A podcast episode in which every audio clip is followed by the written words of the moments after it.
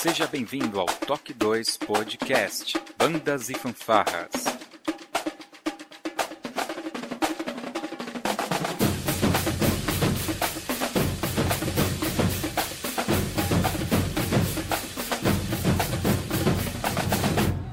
No ritmo da vida, na batida do coração.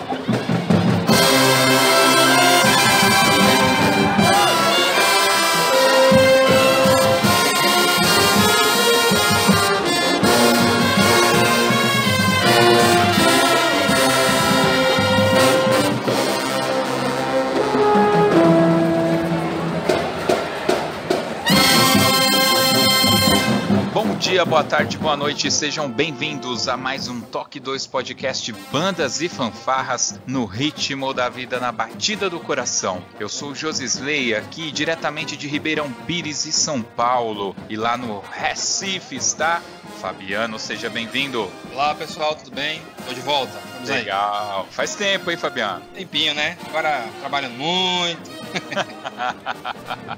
Com certeza. E nós estamos aproveitando esse período que a gente está ficando mais em casa para adiantar algumas gravações. Nós tivemos uma sorte tremenda de ter aqui disponível para gravar com a gente alguém fantástico, cara. Alguém muito bacana do meio de Low Brass, diretamente de. É lá do Nordeste, ela vai se apresentar. Iris Vieira, seja bem-vinda ao Toque 2. Olá, tudo bem a todos? É um prazer. Desde já agradeço essa oportunidade de estar falando um pouco da minha trajetória. Estamos aí. Prazer mesmo. Muito bem. Iris, você está falando de onde? Eu estou em João Pessoa. Nós vamos saber toda a trajetória, ou pelo menos um pedaço dela, logo depois da nossa vírgula sonora.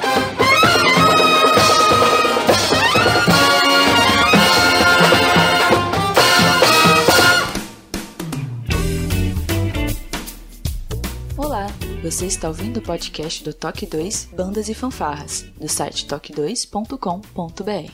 Você também pode ouvir os nossos podcasts através do aplicativo exclusivo do Toque 2, disponível para os sistemas Android e iOS.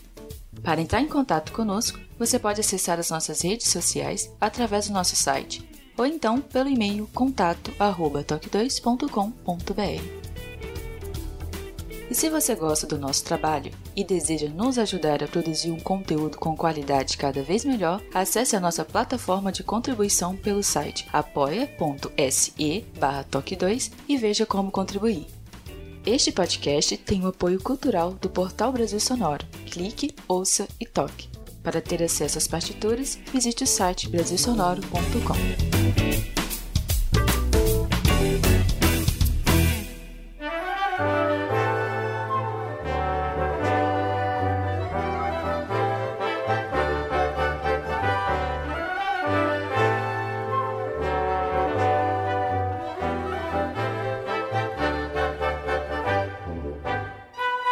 Iris, não é nenhum segredo, né, aqui para o pessoal que escuta o nosso podcast. Nós gravamos com pessoas de todo o Brasil e nós temos um correspondente internacional, que é o meu primo Fabiano, que está aqui com a gente. Ele mora e trabalha aí no Recife e a gente, obviamente, vive conversando sobre como são as bandas da região norte nordeste, faz referências ao sudeste e tal. E um dia ele me fala que tocava com alguns músicos da orquestra lá de São Caetano, que é um caso virou filme, a gente acompanhou pela televisão e tudo, mas o mais bacana, eu acho, de tudo isso é o fato da gente estar tá falando de uma mulher que é tubista, né? É normal ver isso pela TV, uh, hoje com a internet, né? Na Europa, mas na nossa época lá de bandas, né? Na época ali, década de 90, não era tão normal a gente ver as meninas tomando o posto de instrumentos tão robustos, né? Então isso obviamente chamou atenção. E obviamente já fica aqui o link, né? Como que nós conseguimos chegar até você. E para começar esse bate-papo, eu sempre faço três perguntas, mas você sinta-se confortável de não querer respondê-las, mas vamos lá. São três perguntas terríveis, tá? Qual que é o seu nome completo, claro, a sua idade,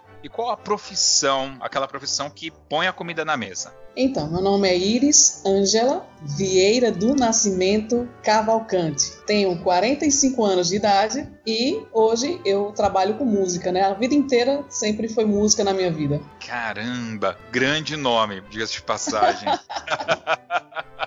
Poxa, na época então lá da orquestra, né, que você já era uma adolescente, um pouco mais que uma adolescente. Então, eu iniciei aos 14 anos de idade, né, no projeto do Musar, na escola, de uma maneira assim que era apaixonada por música no sentido de gostar de cantar, né? Eu não, não tinha conhecimento de instrumentos, então é uma cidade de interior que não tinha muita opção. E aí eu comecei aos 14 anos, depois eu desisti, né? Não deu, sei lá, coisa de adolescente. E depois eu voltei pro projeto, foi quando eu comecei a estudar tuba mesmo e não parei nunca mais, né? Foi aos 15 anos, mais ou menos, eu iniciei essa trajetória com, com a tuba, com a música, esse universo de música, né? Na escola. Então, o que te chamou é, para a música, na realidade, foi o canto. E aí, tendo acesso ali à orquestra, é que você viu a possibilidade de aprender um instrumento musical. Então, as pessoas sempre me fazem uma pergunta assim para mim: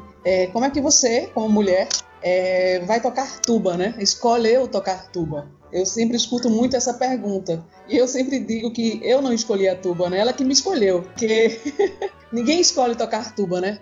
É complicado. Mas assim, o meu interesse por música era mais por canto mesmo. Então, quando o projeto chegou nas salas de aula, convidando para aprender música, não dizia nome de instrumento, falava da música em si. Na verdade, ela dizia aprender flauta doce, a dançar, a cantar, até porque não existiam os instrumentos. E aí, com o passar do tempo, não tinha instrumento de verdade, né? Que a gente achava flauta doce, brinquedo, instrumento de brinquedo. E aí foi quando chegou os instrumentos de doações e eu, na minha cabeça, eu achava que, como eu tocava a flauta doce, o instrumento que eu ia pegar era a flauta transversa, né? Só que era uma demanda muito grande de alunos para poucos instrumentos. Na média, 10, 10 alunos para um instrumento. Só que teve o dia que começou a fazer o teste vocacional, que tinha um teste vocacional, né? E aí foi fazendo o teste, a flauta já era, os outros instrumentos já tinham lotado, e, e Mozart chegou para mim e fez assim: Você conhece a tuba? Eu disse: Conheço, só que eu não sabia nem o que era a tuba. Era aquela sensação assim: é o que tem para mim, entendeu? Hum. E aí o que acontece? Ele disse assim: Olha, vai, aqui, aqui do lado, tem um rapaz que vai mostrar a tuba para você. Aí foi a primeira vez que eu tive contato com a tuba e, sabe, comecei a ter o um contato, soprei no instrumento. Mozart sempre teve um zelo muito grande no sentido de ensinar na, um fundamento técnico, né? Na respiração, nada de força física. E eu aprendi desde o começo dessa forma. E desde aí então começou. Passei muito tempo uma luta entre trocar flauta, voltar para tocar a flauta transversa e estudar tuba. Só que aconteceu. Cada vez que eu pensava em desistir, as pessoas diziam: Iris, nossa, que legal, que som, você está evoluindo. Por isso que eu digo que foi a tuba que me conquistou juntamente com o meu resultado que eu comecei a desenvolver e não teve jeito, né? Foi uma paixão que até hoje, mas quando eu entrei na graduação, eu estudei flauta transversa só para dizer assim, eu vou tocar flauta transversa. E fiz alguns um período de instrumento complementar como flauta, mas não tem jeito. Ah, foi uma paixão assim louca, até hoje eu disse, meu Deus, eu olho assim para tudo, como é que eu vou me apaixonar por um instrumento como esse, né? Então, assim, a facilidade que que eu tive, assim, me fez me aproximar cada vez mais do instrumento. Mas certamente eu não escolheria de, de logo assim, eu quero tocar tuba. eu, eu, acho que é alguma coisa do tubista esse lance de tocar flauta, né? Não, Fabiano? É, é, na verdade, eu acho que é, é, é, você não querer carregar um instrumento tão grande. O maior problema de tocar tuba é carregar a tuba, né? Você tem que tocar em pé com a tuba num concerto, por exemplo. Acho que é o problema maior é esse. Aí todo, todo mundo que eu conheço que é tubista ou eufonista, que, que são instrumentos maiores, fala, bicho, eu queria tocar flautinha ou flauta. Porque dá pra carregar no bolso, cara. né? É, exatamente. É que eu queria ir fazer uma referência a um amigo nosso, Chiquinho. Ela conheceu o Chiquinho Francisco, que veio fazer o concurso aqui pra banda sinfônica na época que eu vim. Ela conheceu o Chiquinho da tuba. Pode não lembrar, né? Porque faz, fazem quase 20 anos. Mas ele veio comigo de São Paulo aqui para Recife fazer o, o, concurso também. Ele ah, fez para a banda sinfônica. Não lembro, não lembro. ele era um mimo, bem troncudão, assim, grandão, abraçava a tuba também e tocava flauta. Olha só. é os extremos, né? Os sons agudos com o grave, então dá aquele complemento. Então é algo assim que realmente é, eu lembro que quando eu comecei é, na escola tinha muitas pilastras, né? Então eu não tinha domínio como carregar a tuba, andar com a tuba. Então minha tuba era muito amassada, porque alguém me chamava, eu rodava com a tuba, pá, batia nas pilastras, Nossa. porque não tinha dimensão, proporção de espaço, né? Mas aí com o tempo, né? Vamos adequando e aprendendo a lidar com isso, é com a questão do tamanho, do peso, a paixão é maior do que isso, né? O prazer de tocar é muito maior. E outra coisa também é que o projeto de Quando Comecei tinha uma conotação um pouco diferenciada das bandas, do projeto de bandas tradicionais, de fanfarra. Lá era voltado mais para a banda de música, com uma conotação diferenciada. Mozart tentava trazer, apesar de não ter todos os instrumentos de banda sinfônica tinha esse perfil da música erudita, né? É, é, algo bem, bem presente na formação da banda do Menino São Caetano. Legal, você chega ali com 14 anos, uma adolescente. Antes de ter esse contato com a banda, a sua família é uma família musical? Você teve alguma aspiração de algum parente, de alguém próximo de você? Não, minha família ninguém tinha relação com a música, né? Eu sou a caçula da família de 10 irmãos e eu não tinha relação alguma. A relação era exatamente eu gostava muito de cantar, porque na minha época era aqueles programas de televisão, né, de balão mágico, é, Simoni, então eu ficava achava incrível aqueles programas que eu via a garotada cantando isso me motivava bastante. Então, tinha minha relação com música, estava ali relacionada aos programas que eu assistia, mas com a família, ninguém é profissional de música, não tem nenhuma relação. Realmente, o projeto é a maior referência para mim, o projeto Musar. Eu, eu quero fazer uma pergunta, já que eu tô fazendo tantas perguntas fora, assim, do, do decoro, né? Qual que é a sua altura? Eu tenho 1,59m. Ah, então você realmente, em relação a uma tuba, é, é, realmente baixa, né? Acho que você é menor que a minha esposa. Será possível? 1,59m, só de maldade, tá vendo? Puxa vida! Só de e, maldade. E a, e, e a tendência é diminuir, né? A tendência ah, é a gente diminuir. É verdade. Só cresce por lados. Ai, Puxa Deus. Agora, na sua infância e vai, você vai entrando na adolescência, você gostaria de ter tido uma outra profissão? Você tinha um desejo de ter outra profissão e a música realmente aconteceu? Como que, que se deu isso? Olha, eu vou te contar um, um fato interessante até antes da música, minha vida não tinha muito sentido. Para você ter ideia, eu não estava nem aí para estudo, para escola. Eu só queria brincar na rua com as minhas colegas. Ia para a escola por ir, porque a mãe dizia tem que ir. Não via sentido algum em aprender português, matemática, geografia, essas coisas. Eu ficava tanto que eu passei uns três, três anos repetindo a quarta série. Eu ia para a escola, ficava sentada lá, ia para por conta da merenda para brincar. E aí quando surgiu o projeto na escola, para você ver a importância desses projetos sociais na escola. E aí foi quando eu comecei a estudar música, que eu já tinha, gostava de estar cantando em casa, é o que eu mais gostava, não pensava em nada, em profissão, estudar para quê? Não via sentido algum. E aí foi quando surgiu o projeto e eu, me pegou assim, né? Uma paixão. Começou a despertar em mim um, algo que eu me sentia prazer no que estava fazendo e estava conseguindo desenvolver. E aí, e agora? Como é que eu estou dentro de uma escola aprendendo música em que uma das prioridades para Mozart era você ter um desenvolvimento no ensino regular, né, na escola, tá aprendendo.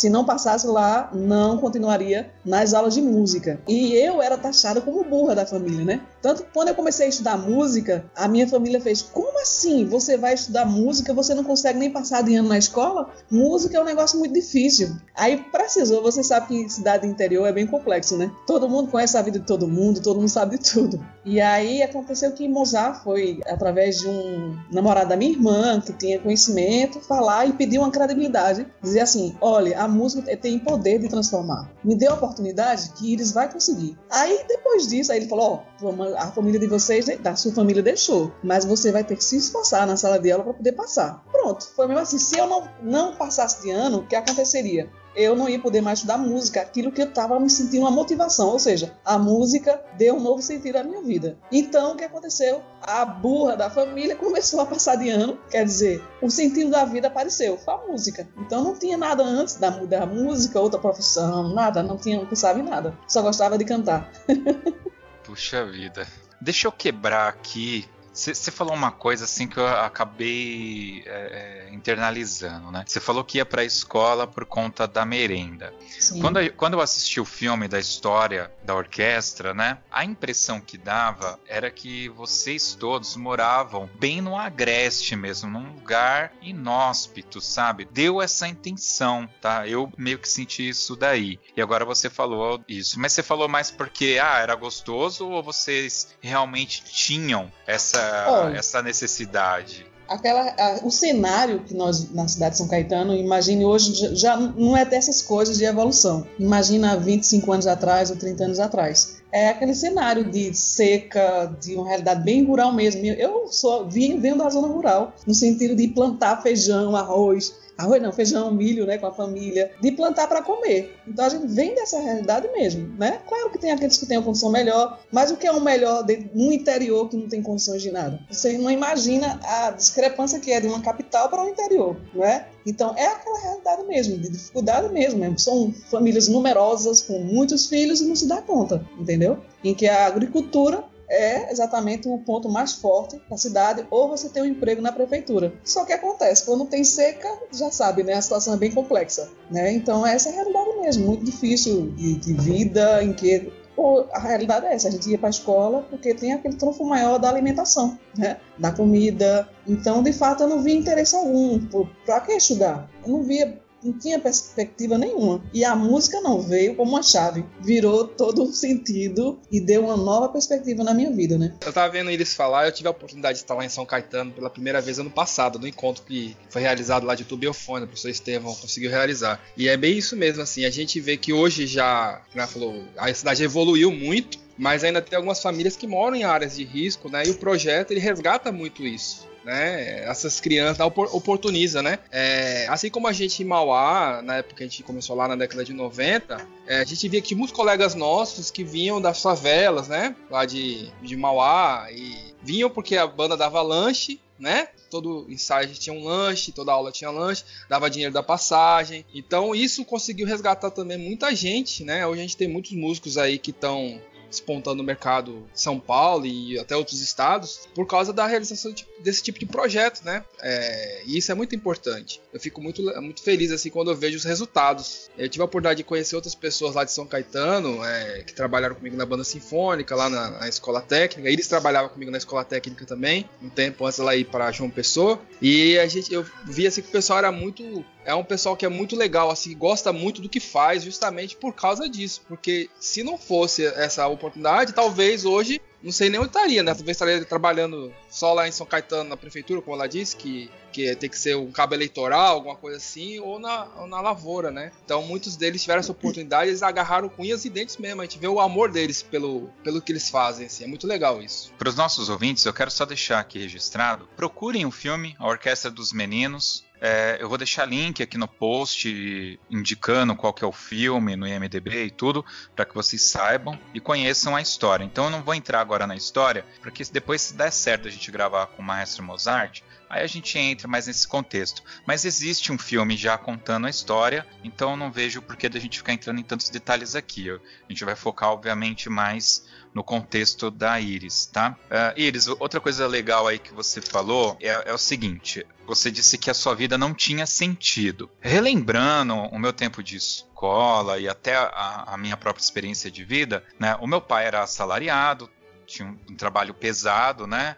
No dia a dia. E eu não vou dizer que a gente era pobre, o Fabiano também não era pobre, né? A gente tinha comia bem, tinha roupa e era aquilo lá, tinha nosso tênis e tudo. Eu não posso e não, não quero nem tentar me colocar no, no seu lugar, porque você vivenciou ali situações que efetivamente eu não tenho como me aproximar daquilo, tá? Mas, mesmo nesse nosso contexto, né, de adolescente, você vê o seu pai sair de casa e você ainda tá dormindo, e quando ele chega já tá de noite todos os dias, né? Dá aquela impressão que quando você crescer, você vai ter que ter um trabalho duro e que você não vai viver as, as coisas bacanas da família, né? Parece que você vai ter que trabalhar para sempre e tal, né? Diante disso, você acha que o projeto, é, o quanto ele é efetivo nas escolas? Não só projetos de música, mas teatro, esportes e tal. Você acha que isso é um fator que pode mudar é, e se você conseguisse dar um grau, uma porcentagem de alcance e de mudança na pessoa, você poderia opinar? Pode ser uma opinião empírica, claro. Olha, para mim, né, eu sou uma pessoa meio suspeita para falar sobre isso no sentido porque eu sou o resultado de um projeto, né? Eu sou uma das sementes eu, eu digo sempre, eu sou resultado, eu sou uma das loucuras do Maestro Mozart Vieira, né? É, uhum. Ah, ele é um louco, é um visionário, é. Então eu, eu sou a prova viva da loucura dele, né? Primeiro porque é um trabalho que atípico de outros projetos que existem de trabalho social. Então, o trabalho de Mozart, como também de outros, né? Eu falo do trabalho que é, é uma dimensão tão grandiosa porque se eu não tivesse, por exemplo, seguido na música, eu me tornaria pelo menos um cidadão melhor. Então, assim, é para além da música, né? Ele motiva você a outras coisas, a consciência social. Então, ele tem uma dimensão, assim, incrível. Outra coisa interessante do trabalho é exatamente que não era um foco só na música. Eu lembro uma coisa que está para mim até hoje, que Mozart dizia, assim, que aquelas coisas que ele falava, dizia assim, o, o ser humano em si, o músico, ele tem que estar tá completo. Ele tem que cantar bem, ele tem que dançar, ele tem que falar bem, ele tem que tocar. Então existe um, um, uma ideia de música na cabeça dele, é bem maior do que tocar uma nota musical. Então, quando eu comecei num projeto, eu dançava, eu se eu era tímida, eu tinha que fazer aula de teatro, eu tinha que fazer canto coral, porque ia ajudar no fazer musical. Então é uma amplitude tão grande que a gente assim, eu fico imaginando, meu Deus, como eu estou mais afastada, tem uma visão maior do que quem está lá dentro. Quando a gente está dentro do projeto, a gente não tem noção do que é o projeto. Quando a gente sai, né, a gente tem noção, é como uma árvore, se a gente está embaixo dela, a gente não tem noção da copa, da dimensão dela. Quando a gente se afasta, a gente vê que, que grandiosidade. É assim que eu vejo hoje o trabalho de Moza Vieira. Então, é de um total relevância, sim, para a sociedade. São projetos que dão um direcionamento. Se você não quer ser música, você vai ser um bom cidadão, você vai seguir. A gente sempre foi estimulada a estudar, a fazer faculdade. Por exemplo, eu sou formada em, em, em geografia. Minha hum. primeira formação foi em geografia. Por quê? Porque eu terminei o segundo grau, não tem condições de fazer curso superior na capital, porque em Recife, além de não ter condições de ir, não tem curso de tuba e não tinha condições. E ele dizia assim pra gente: olha, gente, não pode parar de estudar. Vão fazer pelo menos algum curso em, em áreas humanas para poder que vocês falam, não percam tempo e tá estudando. Então, todo engraçado que toda a primeira geração, todo mundo tem outro curso. Um é formado em história, outro é em letra, outro é em história, geografia. Então, tudo isso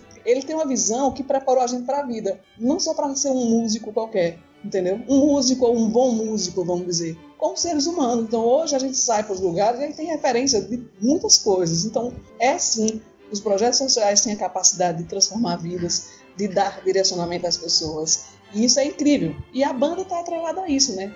Nós somos instrumentistas de sopros, e tem essa, essa essência, porque Mozart veio de banda de música. A família dele, ao contrário da minha, é totalmente músicos o tempo inteiro. É tio, é pai, é avô. A mãe, ele aprendeu música com a mãe. Então, de fato, é um cara assim que pegou tudo isso e veio com ele com uma missão: transformar a vida através da música. Então, além de ser músico ou não, Mozart Vieira já e aquele projeto é, é um ícone, sim. É isso aí. Que bacana. Bom, Uh, no filme, quem depois assistir vai ver que aconteceu uma série de questões lá, mas a, a banda ela, ela ganhou uma repercussão é, nacional, né? A princípio uma, uma repercussão ruim, e depois que passou aquilo, eu acredito que veio algo de bom, né? E quando que, que você olhou assim, viu que as coisas começaram a acontecer com a banda? Em que momento você olhou e falou: beleza, eu tô estudando geografia aqui, mas eu quero tocar tuba profissionalmente? Que momento essa chave muda? Olha, desde então, geografia surgiu assim na, na perspectiva de assim: se não der nada com música, tem pelo menos vou dar aula de geografia. Porque não, eu não vislumbrava ainda assim. Mozart sempre vislumbrou ele sempre acreditou primeiro na gente do que a gente mesmo, né? Ele dizia, você vai, ele dizia para mim, você vai ser a professora de tuba lá da universidade, você vai ser isso. Eu olhar para ele assim, então aí ele tá a loucura dele. Ele olhava para a pessoa e dizia assim: se você quiser e você trilhar esses caminhos, você vai chegar onde você quiser. E eu ficava olhando para ele assim: tá certo, é um louco mesmo. Mas eu resolvi acreditar nessa loucura, porque ele dizia o seguinte: estude música, estude para estar tá pronto para qualquer coisa. Eu não tinha assim, ah, eu vou estudar para ser a professora da universidade. Ah, eu vou estudar para ser a tubista da Orquestra Sinfônica de Recife. Não. Ele sempre dizia, esteja pronto, pronta para concorrer a qualquer oportunidade que surja. Então, a música sempre teve na minha vida, depois que eu comecei a estudar, eu tinha essa perspectiva assim de não fazer outra coisa. Mas, assim, essa questão, como eu falei, surgiu a geografia na minha vida, foi só como essa consequência de não estar tá fazendo nada, de estar tá estudando alguma coisa, né? Chegar à idade. E chegou uma fase, de fato, que eu falei assim: meu Deus, como é que eu vou ganhar dinheiro com tuba? Nem casamento eu posso tocar, porque as pessoas vão ali, toca casamento, né? Na, numa época que eu ainda não estava ligada assim de fazer solo, essas coisas assim, a tuba era mais acompanhamento. Foi uma, uma, fase muito difícil porque eu comecei a vender plantas na feira, né? Eu dizia assim, no sábado eu vendo planta e uhum. durante a semana eu, eu vou estudar, fico estudando instrumento, esperando alguma coisa acontecer. Só para é, você saber, você falou mesmo assim, a, é, teve o um filme e você, a banda passou por um processo difícil e depois vocês criaram notoriedade e ficaram famosos. Ao contrário. É. Acho que você não, não acompanhou a gente antes. Quando aconteceu o problema, nós estávamos no auge. Ao contrário, tudo aconteceu por conta disso.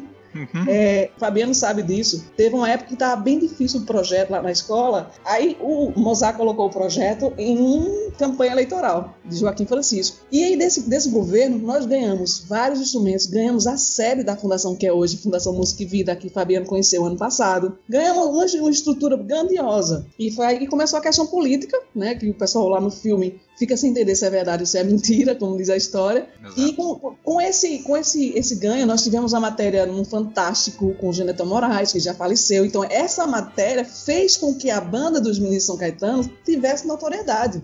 Isso muito antes de acontecer esse problema do filme, essas coisas todas. Hum. Então nós estávamos num auge, tendo patrocínio pela Petrobras, viajando no Brasil inteiro, com os meninos de São Caetano, projeto social, enfim, tudo isso. Aí quando politicamente teve todo esse processo, que a fundação foi doada, sem ser através via política, no caso da cidade, foi diretamente do governo do estado para São Caetano, então o ego das pessoas políticas foi realmente tocado. Então, a partir disso é que começou a ter todo esse transtorno, né, em que o filme relata um pouco, claro que tem a parte de ficção, uhum. mas eu sempre digo uma coisa: a, o filme só é uma pincelada do que nós sofremos. Eu sempre digo isso. Claro, para interesse do, do, cineasta, ele é, é, chama muito mais atenção, né, para muitos essa coisa da ficção, do lado mais pesado que foi, enfim. Mas, claro, tem muita coisa boa. Se eu fosse dirigir um filme, certamente eu teria outro olhar, entendeu? Então, assim, aí depois depois de tudo isso que aconteceu, aí surgiu o filme, porque teve esse, pro, esse problema, e nós perdemos patrocínio, nós perdemos muita coisa depois desse problema, entendeu? Aí o filme veio, sim, veio para contar a história, para retratar. Mozart não foi inocentado, não teve como provar, porque provar o quê?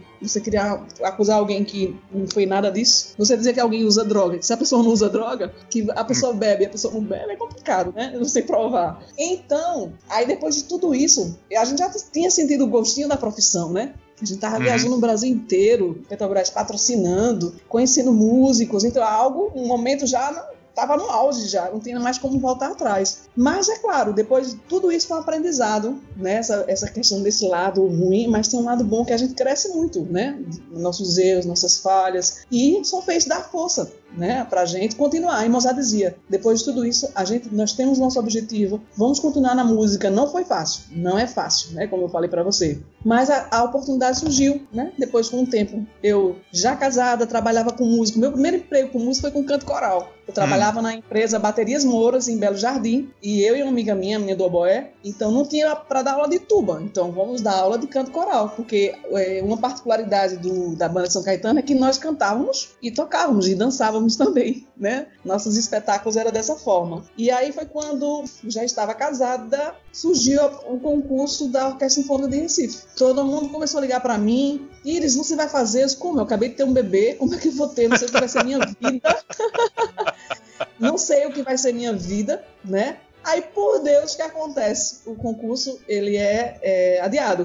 Oito meses depois, já estava com oito meses a bebê, o concurso volta à tona e de novo as pessoas começam a ligar para mim. Eu no interior, eu estudava em Canto Nenhum. E aí eu comecei a pensar, né? Poxa vida, qual o repertório? Quando eu vi o repertório, eu vi que tava, poderia pelo menos concorrer, como o Mozart falava. Esteja pronta para pelo menos concorrer, seja para qualquer coisa, orquestra sinfônica, universidade, qualquer coisa. E assim foi. Eu fiz o concurso, comecei a estudar, vinha para Paraíba ter aula com o professor Valmir, ia para Recife ter aula com o professor Estevão Vieira para me orientar. Que Mozart, apesar é, dele ter mover esse projeto todo, ele não toca tuba, né? Apenas um visionário, um cara curioso que sempre pediu ajuda às pessoas para estar tá passando conhecimento para a gente. E aí aconteceu que passou no concurso, eu passei no concurso e, enfim, e daí começou nova trajetória de vida, né? É, desculpa, é, é que você vai contando as histórias, a gente acaba se emocionando. eu realmente estou emocionado. Ah, Deus. Então, aí eu, eu passei na orquestra sinfônica e de, foi, um, foi um estouro, assim, pra Mozart, é uma grandiosidade, né? Eu passei na orquestra sinfônica e um outro músico passou na banda sinfônica, que Fabiano conhece, que é Carlos Antônio, clarinetista. Nós fizemos na mesma época. E o que acontece? Uma, minha vida começou a mudar. Eu ganhava 260 reais lá na, na orquestra, né? Com um filho, casada já. Na orquestra não, no meu trabalho. E aí, pronto, Orquestra Sinfônica de Recife. Eu nunca tinha tocado em orquestra sinfônica. Diretamente da banda de São Caetano para orquestra sinfônica. Um mundo totalmente diferente. Só Deus na causa, né?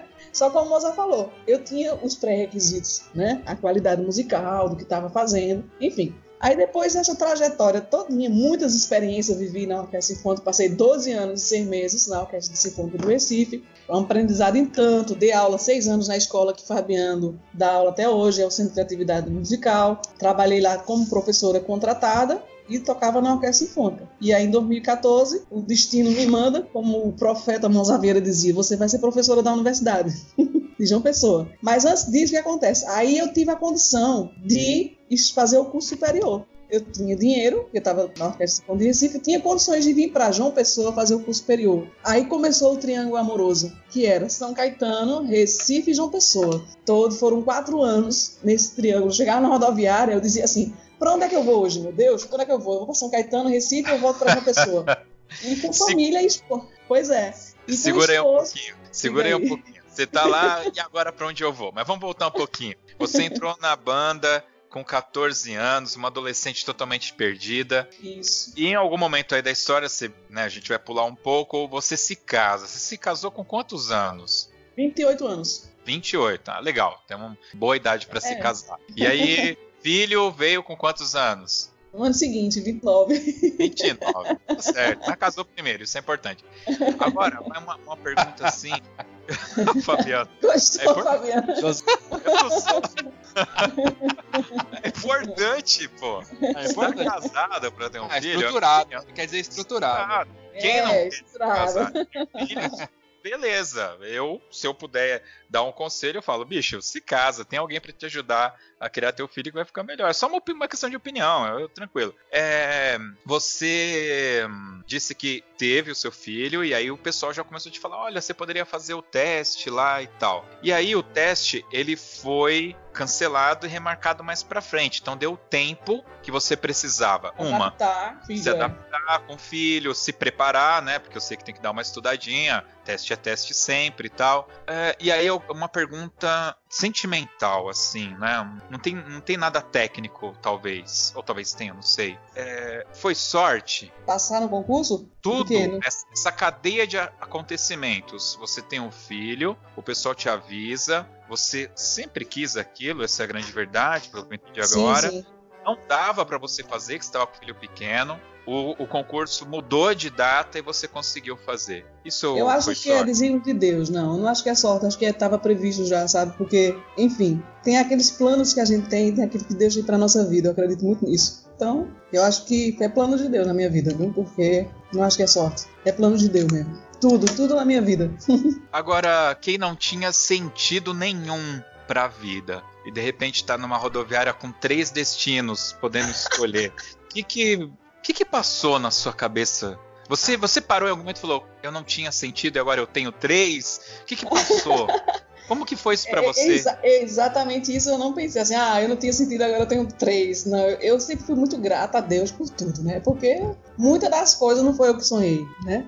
É algo que Deus foi colocando na minha vida e fui sendo conduzida com o visionário, o profeta Mozart Vieira, que estava ali para conduzir, dizer assim, ó, é isso, e olhar para ele assim e dizer, meu Deus, será que é isso mesmo? E eu acreditei no que ele dizia, na verdade. E eu sempre fui muito grata a Deus por isso. Porque assim, meu Deus do céu. Aí eu pensava assim, às vezes que eu tava com a tuba, né? Aquela tuba imensa, um saco nas costas. E as pessoas olhavam pra mim assim, pensam, que é aquilo ali? É uma sala que é, é, vende roupa, uma bolsa de roupa, né?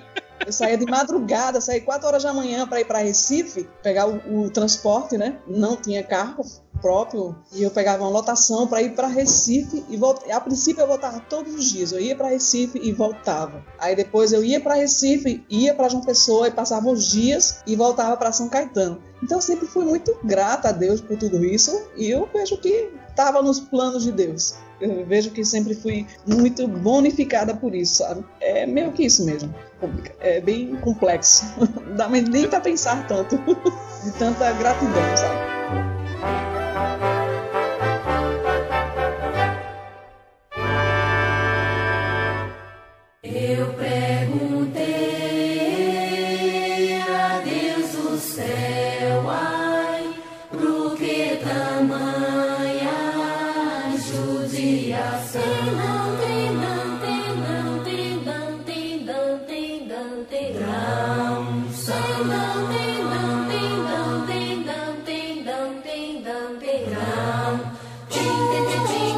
Bem. Você passa, vai tocar numa, numa orquestra, tem São Caetano e e de repente, como que tá a sua vida? Como que tá a sua cabeça? Como que tá a família? Como Então, que, aí teve que mais aconteceu? Depois da orquestra, né, passei 12 anos e 6 meses. Nesses dois anos e seis meses, a minha família estava no interior. Então nasceu outra filha, né? Hoje eu tenho duas filhas, tenho Isadora e Heloísa. Uma tem 18 anos e outra tem vai fazer 10 anos no meio do ano. E eu ficava nesses nesse três lugares e, e, permanecendo ainda no projeto de São Caetano, dando aula no projeto ainda. Meio a tudo isso, nunca não tinha deixado o projeto ainda. Voltava para São Caetano por ter família e ter o projeto para dar aula aos meninos lá no projeto. Só que 12 anos e meio, né, meio que vivendo longe da família, né, passeando em casa, eu resolvi convenci meu esposo a vir morar em Recife depois de 12 anos. Então nós fomos morar em Recife e quando a gente pensou em se estruturar em Recife como família,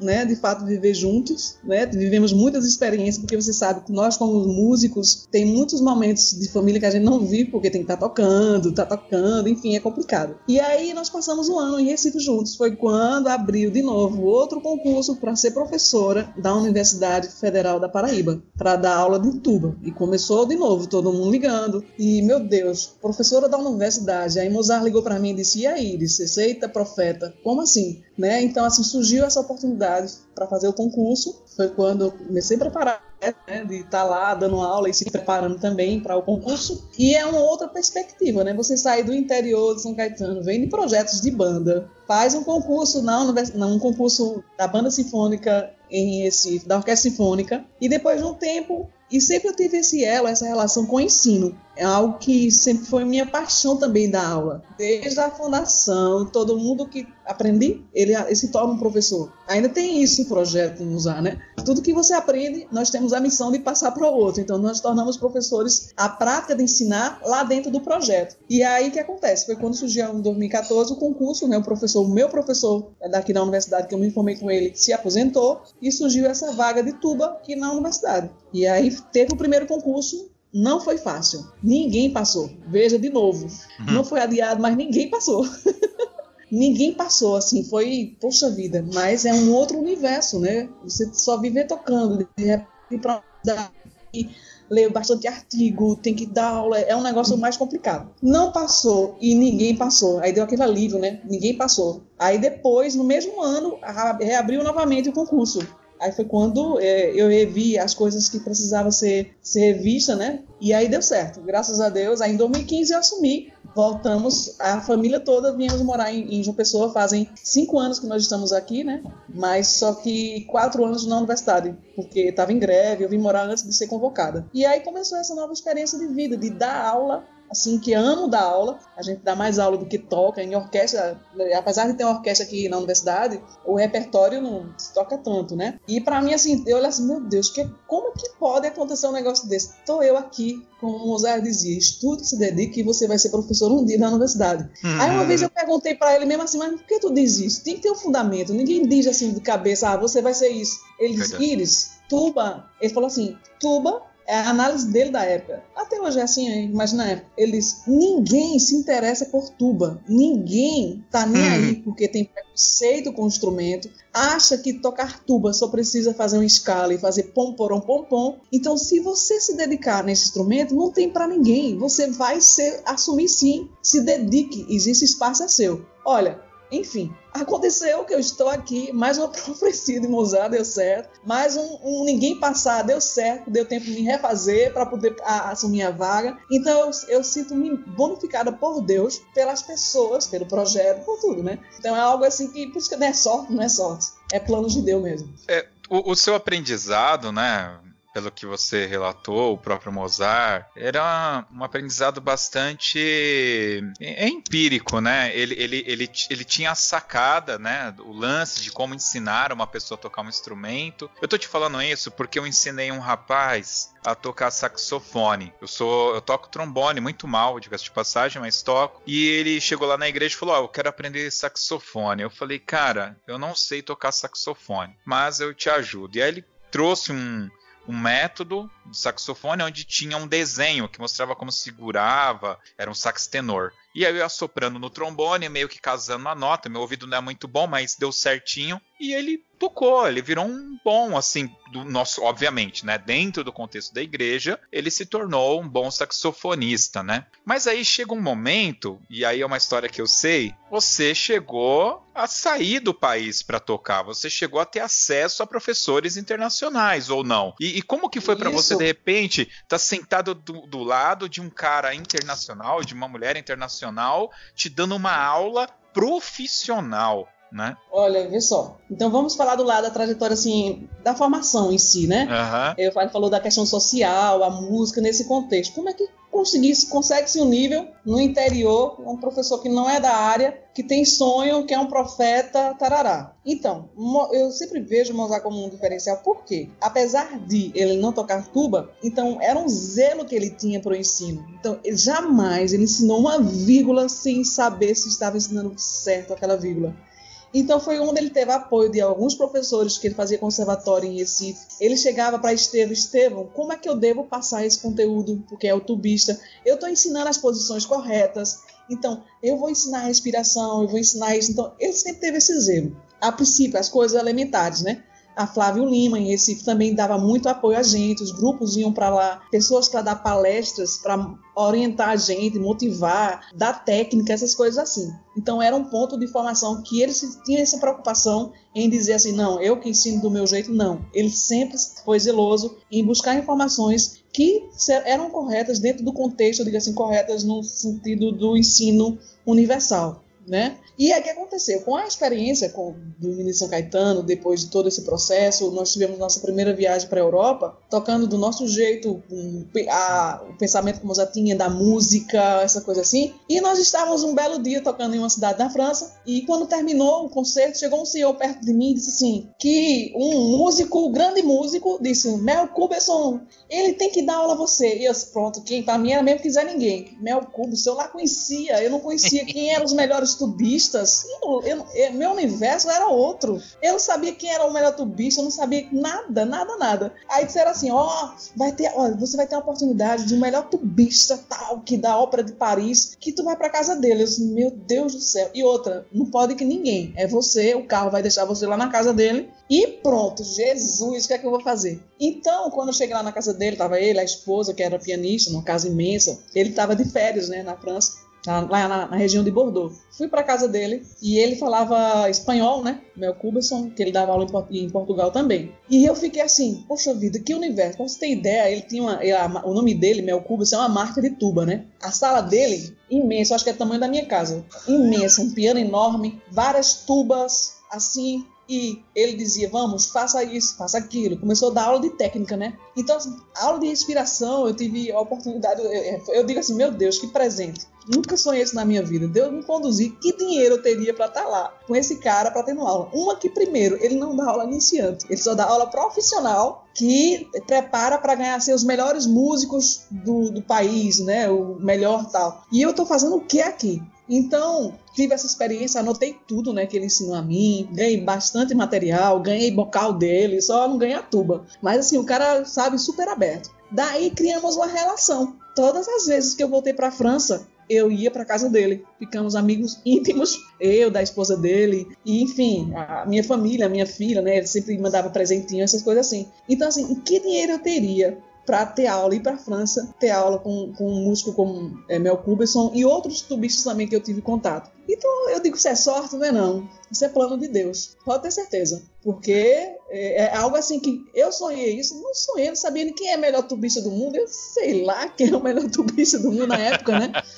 E daí quando eu dizia assim, cara, eu tive, comecei a conhecer as pessoas, passei no concurso, tarará, e aí eu falo, tive aula com o meu curso, e sou também, ai, poxa vida, tal. Então, e é isso, assim, eu tive essas oportunidades, dentre outras oportunidades, e aí foi mostrando, assim, que eu tava no caminho, a sensação que eu tive. Como é que você sentou do lado de um cara como esse, e você tocou o que para ele, e você, o que é que você sentiu? Eu, nada mais, assim, eu estou no caminho. Apesar de estar lá no interior de Pernambuco, em projetos de eu estou, fui ensinada dentro de um caminho de direcionamento, ou seja, estou no caminho certo. Desse negócio, eita, vou ter que voltar, não. Fui aprendendo coisas novas e aperfeiçoando aquilo que precisava, é, precisava aperfeiçoar. Então foi uma experiência incrível, eu sou, tenho, sou super grata a Deus por isso. E tem pessoas que têm dinheiro e não tiveram a oportunidade de ter aula com ele, porque ele só aceita pessoas que têm alto nível, né? E não era meu caso. Tinha aquele cunho social, porque a banda dos meninos São Caetano vai para a Europa, são, são jovens se aprendendo, então aquele sentimento de ajudar também o projeto, né? Ele recebeu a gente nessa perspectiva. Infelizmente ele morreu, né? Com 53 anos, uma pena. Muito jovem. E faleceu. É. Ele queria que eu fosse fazer doutorado com ele lá em Portugal e infelizmente não deu. E o que acontece? Atualmente eu estou como professora, estou terminando o meu mestrado aqui mesmo em educação musical né, que era outro sonho, né, uma realidade bem distante da gente, até porque não existe mestrado de tuba no Brasil, só tem fora. E aí, como eu estou aqui, eu, é, na universidade mesmo, estou terminando, se Deus quiser, agora em junho, eu finalizo o meu projeto, que está voltado exatamente para o ensino do instrumento, porque estou muito jovem e Fabiano sabe disso, né? Quantas coisas na área de ensino a gente tem que estar tá, tá pesquisando, porque muito jovem ainda. A escola de tuba está se firmando, né, aos poucos e nós fazemos parte disso, né, não, Fabiano? E com certeza. É uma luta diária, né, não? É diária constante, essa luta. Constante, De conscientização, de conquista de espaço, de respeito, tudo. Exatamente. E aqui eu, eu, aqui em João Pessoa eu tô vivendo assim coisas assim incríveis assim, sabe? Hoje eu tenho uma, uma classe de, de, tubas assim, meu Deus, que é isso? É meu contato com, com as bandas mesmo, de fato, tá sendo agora aqui em João Pessoa. Aqui em João Pessoa é um movimento muito grande de bandas e fanfarras, entendeu? Então a minha relação com as pessoas de banda hoje é efetivamente é de noite com esses meninos aqui. São as pessoas que estão empolgadas com o estudo e estamos formando uma escola assim de tuba eufônio. Né? Então, nesses quatro anos, já fiz cinco encontros de tubas e eufônios que não tinha tido ainda. Então, assim, é algo que a gente vai estar tá ali persistindo. E hoje, aqui no Nordeste, né, né, Paraíba, Pernambuco, Rio Grande do Norte, com o Fernando Dedo está lá. Então, a gente está é, se fortalecendo nessa área e também criando novas oportunidades de trabalho com isso. Né? Hoje tem várias meninas aqui que eu estou dando aula de tubas e eufônios, são poucas, mas ainda a gente está nessa luta de conquistar o espaço, né? que é muito difícil. Na minha época quase não existia, não, acho que não existia. Tinha uma menina em Tatuí, que inclusive ela voltou agora a estudar novamente, não lembro o nome dela, que era da mesma época que eu comecei, e ela desistiu, Cidinha, um negócio assim o nome dela, lá em Tatuí, desistiu e agora ela voltou né? E também tem Thaís, que, que, deve ter terminado também lá. São poucas meninas que existem que levam a profissão a sério. Agora eu digo uma coisa, viu? Como é teu nome? Esqueci. Agora sou eu. Pode Josi, Josi, tá. Josilê. Tá vendo? Agora foi eu. A vingança nunca é plena. Josisley, Josisley. Isso, Josisley. Agora, assim, uma pergunta que sempre as pessoas fazem para mim: como é que eu, como mulher, consigo, hoje, até hoje, ter família, a mesma família, o mesmo esposo, né? Não ter, ter problema. Duas filhas, o mesmo pai.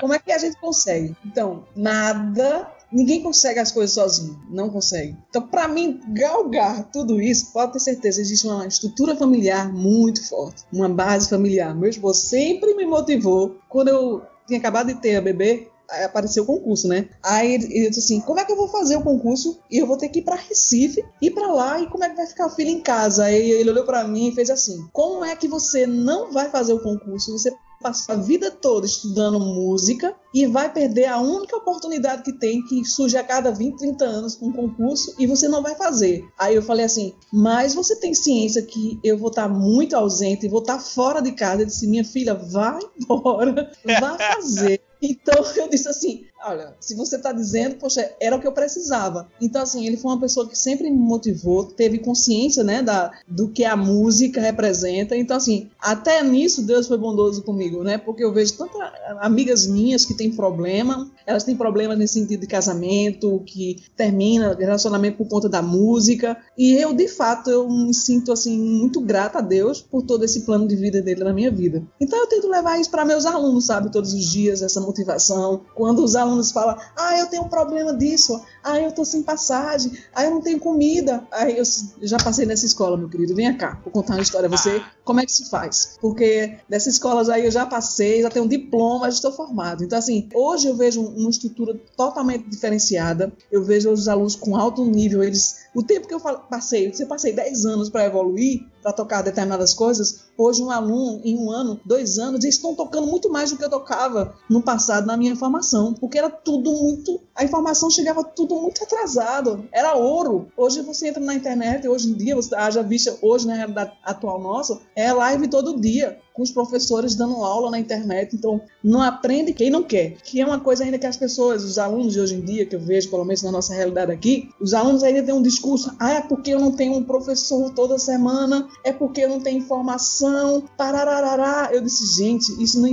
esse discurso já é ultrapassado. Não tem condições. Hoje a gente tem a formação, hoje você faz uma live, você, como a gente está conversando aqui, tira as dúvidas. Então, assim, hoje é uma outra realidade totalmente diferenciada. Então, assim, pelo que nós passamos, o Fabiano também deve ter a história de vida deles, dele. Então, assim, é algo que faz com que nós falamos hoje com propriedade, não é porque ele ouviu falar, não, é ter vivido. Eu de botar uma tuba nas costas e sair andando de madrugada para pegar o metrô para ir embora para São Caetano. Então, assim, algo assim, meu Deus, o que é que eu tô fazendo aqui? Uma hora da manhã, terminava o concerto da orquestra, 10, 11 horas, eu tenho que voltar para São Caetano. E eu saía com a tuba para o metrô, assim, meu Deus do céu, só via aqueles malas assim, as pessoas, os bandidos no meio da rua, e só Deus na frente. Nunca me aconteceu nada, graças a Deus, né? Então, é desígnio de Deus. E, enfim, de, de uma pessoa que não tinha perspectiva de vida nenhuma. E a música chegou assim e mudou a chave, né? Como diz assim. Deu aquela mudada. E é isso. Só sou grata a Deus. Muito bem. Muito bem. Fabiano, você ficou muito quieto aí. Quer falar alguma coisa aí? Fica à vontade, por favor. Acabo falando demais, né? Não, porque a entrevistada é ela. Tem que deixar ela falar à vontade. Exato. Pra dar o, o apoio aqui. O apoio emocional aqui. é, muito bom. É, eu queria deixar aqui um, uma indicação para os ouvintes que chegaram até aqui com a gente. Ouçam o soneto número 1 e o soneto número 11. O número 1 foi com Flávio Gabriel, trompetista, que a gente tocou, o Fabiano também tocou com ele lá em Mauá. E o 11 é o soneto que eu gravei com o Fabiano. O Fabiano também contou aqui pra gente a história dele. E eu não. Deixa eu ver aqui enquanto a gente fala, eu vou procurar o soneto da Rose, que é trompetista na Minas Gerais. Todas essas pessoas vocês vão encontrar um pouco do sangue, do suor, né, para se tornar um grande profissional da música, né? Então, uh, Iris, quando eu te perguntei se era sorte, não é sorte. É óbvio que não é sorte. É, para quem é cristão ou para quem tem alguma fé, com certeza vai atribuir esse momento à fé. Mas não é apenas ter a fé. Como diz aquele ditado, né, que Deus ajuda quem cedo madruga. Sim. Eu tenho certeza que você acordou muito cedo durante muito tempo para estudar e batalhar. E na hora que a oportunidade apareceu, você estava preparada para a oportunidade. É simples assim. Você era a pessoa é isso aí certa. Dizia, né? Usar né? dizia isso. Esteja preparada, atenta Exato, coisas. exato. Você tem que estar pronta e apta a executar, né? Não é qualquer coisa. Então, não só eu, eu citei esses dois, esses três sonetos, mas vários aqui que vocês podem escutar e vocês vão, vão observar isso. São pessoas, todas elas estavam preparadas. Então, quando a oportunidade se aproximou, elas estavam prontas. E é isso. e voou para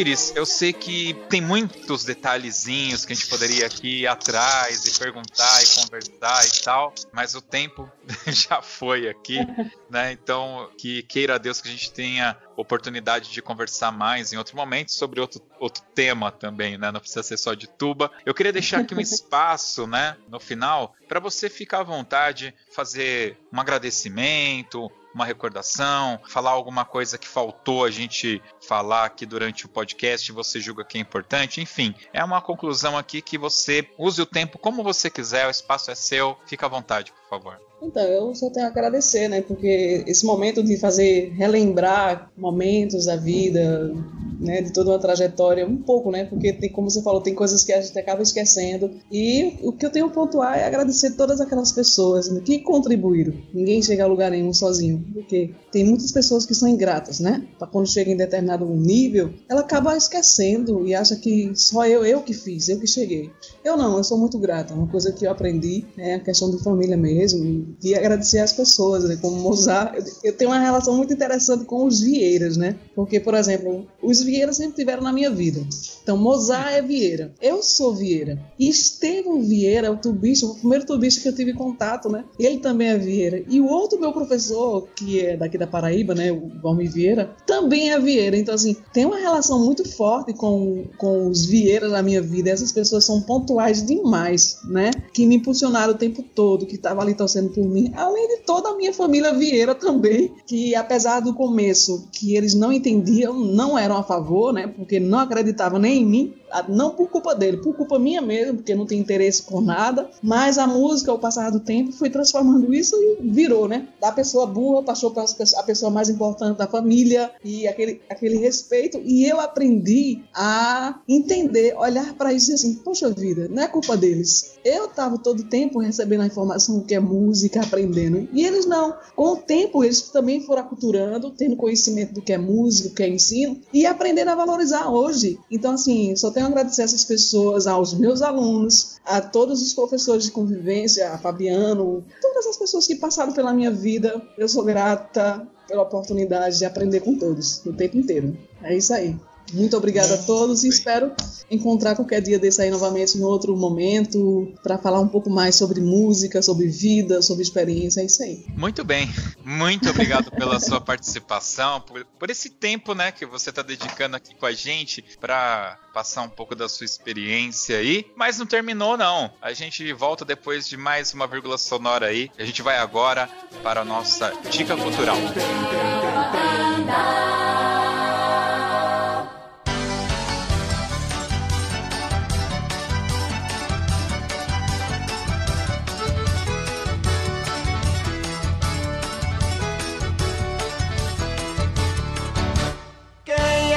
mora na praia, mas quem trabalha nem tem onde Muito bem, a morar. dica cultural é aquele momento que o nosso convidado dá a dica de um filme, de uma série, de um método de estudo, de um prato de comida aí local, né? Da, da, ah, enfim, de onde você mora. Enfim, você pode dar a dica de qualquer coisa. A única coisa que é proibida nesse quadro Lá vem é ele. Spock Freio.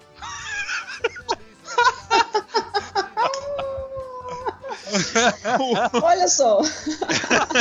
Ela tá vendo que só eu? Já, já não aguenta mais, é? Olha só. toda vez que o Fabiano participa do podcast, ele indica uma música do Pop Frevo. É uma música, Olha é sempre só. uma música, eu não aguento mais.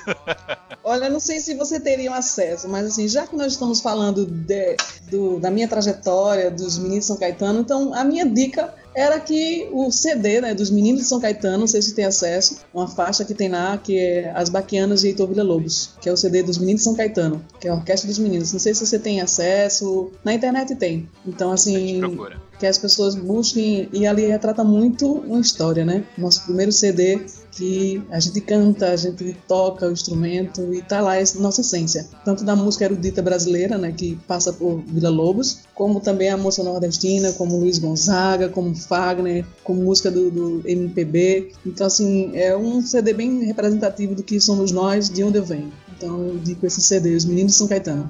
Além do filme, né, que você já falou aí, a Orquestra dos Aham. Meninos.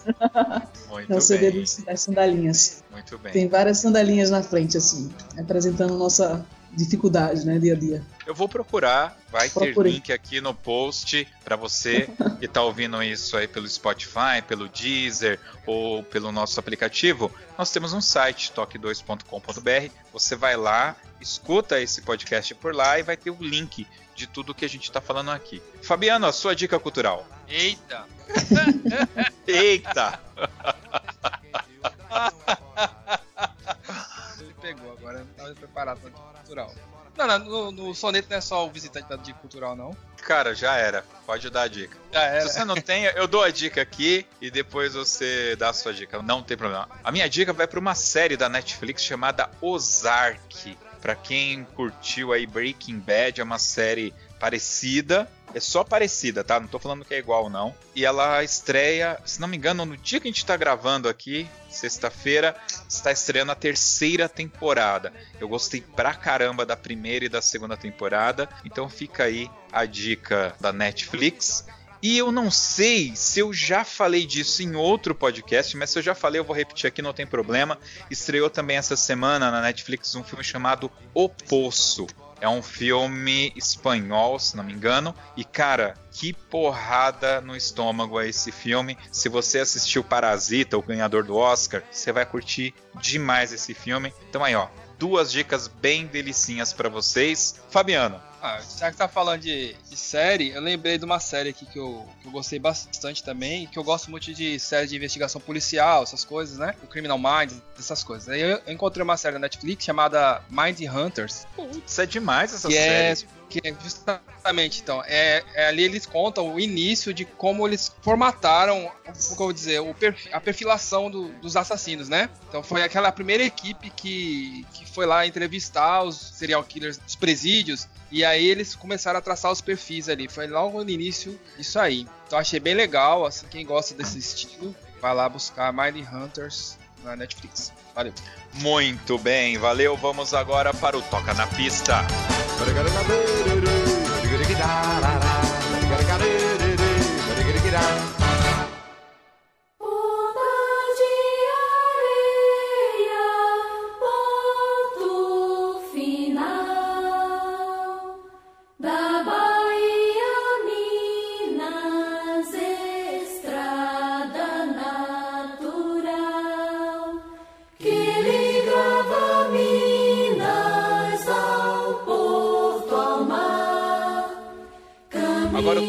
Pista, tá certo que você já deu uma dica musical do CD, mas o Toca na Pista é aquele momento que o convidado ele escolhe uma música pra gente tocar no final. Mas não pode ser qualquer música, você vai escolher a música e vai contar o porquê você está escolhendo essa música. E não é necessariamente música de banda, tá? E vale o que você Então. quiser mesmo. Mas eu me vê, você falando sobre isso, me veio à cabeça uma música que eu digo aí à minha filha que representa muito o que foi o projeto, que é Corcovado de Tom Jobim. Caramba! Corcovado de Tom Jobim. Por quê? Eu acho a letra dela bem, sabe, assim, muito. que fala muito do, do- de você estar ao resto da vida, o que representou o projeto. É algo que fala muito para mim, é, o Corcovado. Fala, quero a vida sempre assim, com você perto de mim, até o apagar aquela das chamas, né? Então, assim, algo que fala da vida, da relação das pessoas, do carinho. Então, me lembro muito. E era uma música que a gente cantava no projeto, né? No, com o coral. E, assim, é algo que me faz muito remeter ao projeto e me fala muito. Traz muitas Corcovado. lembranças legais. Muitas lembranças, exatamente. Muito bem. É interessante porque eu realmente estou aproveitando esse momento de quarentena. Meus horários são complicados. Eu estou gravando vários e deixando aqui pronto e o editor está fazendo aos poucos, né? E a última gravação que eu fiz, a convidada, ela escolheu Lígia de Tom Jobim também. é engraçado isso, por isso que, que me chamou a atenção. Duas, na sequência, duas convidadas mulheres escolheram Tom Jobim. Muito bem, muito bem. É isso aí. Muito bem. Corcovado de Tom Jobim. Corcovado. Bom, Iris, mais uma vez, muito obrigado pela sua participação. Precisando, estamos por aqui. Não sei o que, que a gente pode te ajudar alguma coisa, mas se precisar, estamos por aqui. Fabiano, obrigado por fazer esse contato aqui com, com a Iris e disponibilizar também seu tempo aqui com a gente. E você, ouvinte que chegou até aqui, muito obrigado pela sua audiência. Nos ajude, compartilhe esse programa nos grupos de WhatsApp, manda lá no Facebook para o seu amiguinho. E escute também através do Spotify, do Deezer, do Google Podcasts e do nosso aplicativo para Android. E se você tem iPhone, meu queridão, tem lá o iTunes, nós estamos lá, você pode ir lá, dar cinco estrelinhas e deixar um comentário, tá bom? É isso, esse foi o Toque 2 Podcast Bandas e Fanfarras e até o próximo programa. Valeu, pessoal! Valeu. Valeu! Iris. Valeu!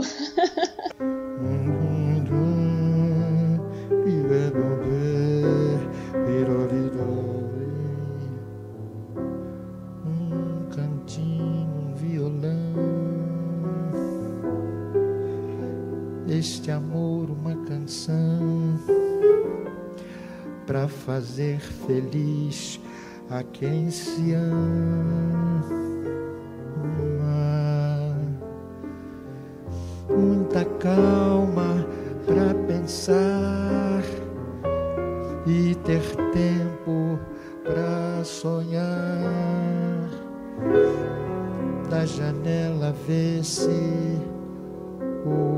o